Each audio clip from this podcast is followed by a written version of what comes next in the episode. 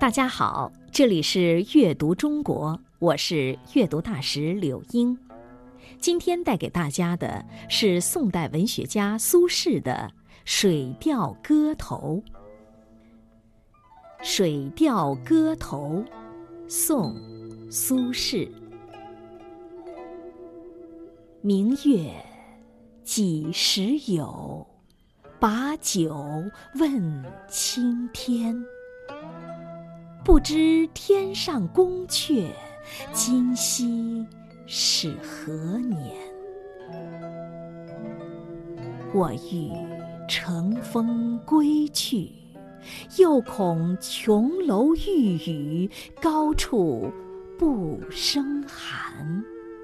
起舞弄清影，何似在人间？转朱阁，低绮户，照无眠。不应有恨，何事长向别时圆？人有悲欢离合，月有阴晴圆缺，此事古难全。但愿人长久，千里共婵娟。明月是什么时候才有的？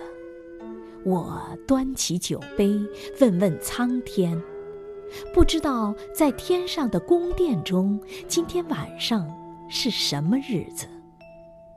我想乘着清风去天上。又怕在美玉砌成的楼宇中受不住高耸九天的寒冷，我翩翩起舞，看着月光下的影子，天上又哪如人间好呢？月亮慢慢转过红色的阁楼，低低地挂在雕花的窗户上，照拂着。睡不着的我，天上月亮不应该对人们有怨恨，但为什么总在人们离别的时候才圆呢？世间有悲欢离合，天上月亮有阴晴圆缺，自古以来就是这样难以周全。我只希望所有的亲友都平安健康，即便相隔千里，也能共享这美好的月光。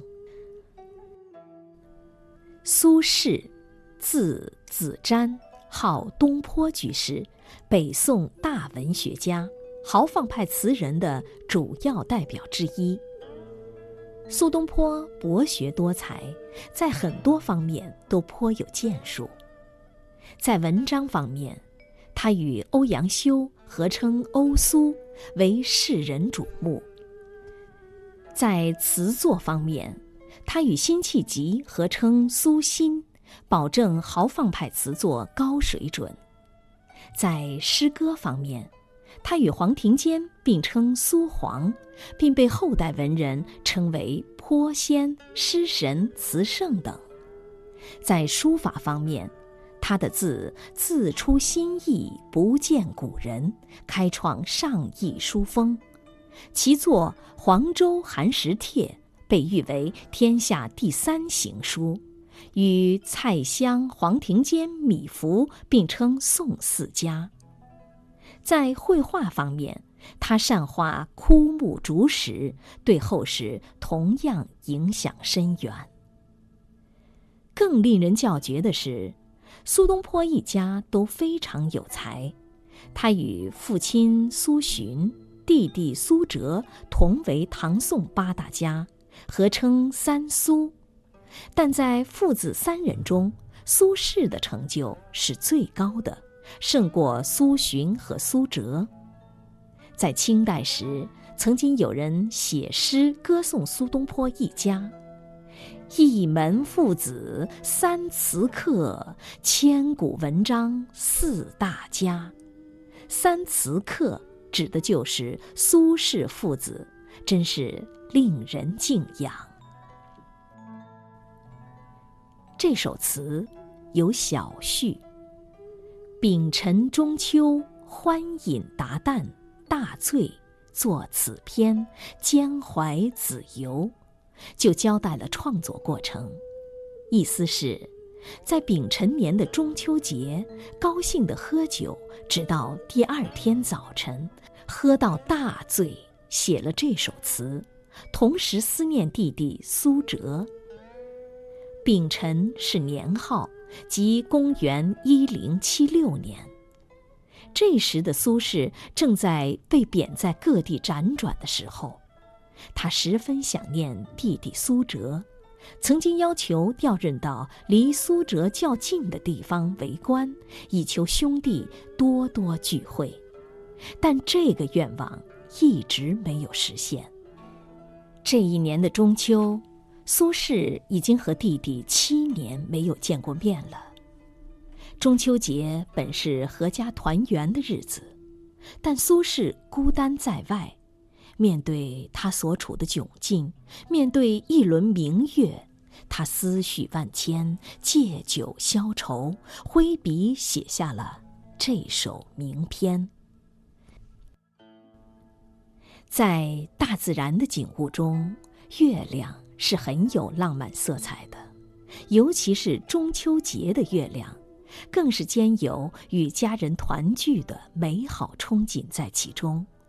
所以，自古以来，写月亮、写中秋的诗词也是数量繁多。苏轼是一位性格豪放、气质浪漫的文学家。当他抬头遥望中秋明月时，思绪犹如插上了翅膀，在天上人间自由翱翔，写成一首豪放洒脱、千古流传的词。表达了对弟弟苏辙的无限思念。在词作开篇，苏轼把青天当作自己的朋友，把酒相问，显示了他豪放的性格和不凡的气魄。接着，他想去乘着清风去天上看看，但最终决心留在人间。这种矛盾的冲突，深刻地说明词人留恋人间、热爱生活，显示了他豁达洒脱的性格。紧接着，词人又一次运用了这种矛盾冲突，先埋怨月亮与人们无仇无恨，为何却总在人们离别之时变圆？然后他又自我解脱说。自古以来，世上就难有十全十美的事，又何必为暂时的离别而感到忧伤呢？只要亲人健康平安，哪怕相隔千里，也一样共享着美好的月色。这是苏轼在中秋之夜，对一切经受着离别之苦的人所做的美好祝愿。所以格外受人青睐，在每年中秋之际，人们都会诵读苏轼的这首词。这首词是苏轼代表作之一，语言清丽，境界壮美，极富浪漫主义色彩。全篇皆是佳句，诵读时需仔细品读。明月几时有？把酒问青天。不知天上宫阙，今夕是何年？我欲乘风归去，又恐琼楼玉宇，高处不胜寒。起舞弄清影，何似在人间？转朱阁，低绮户，照无眠。不应有恨，何事长向别时圆？人有悲欢离合，月有阴晴圆缺，此事古难全。但愿人长久，千里共婵娟。这里是阅读中国，我是阅读大使柳英，感谢大家的收听。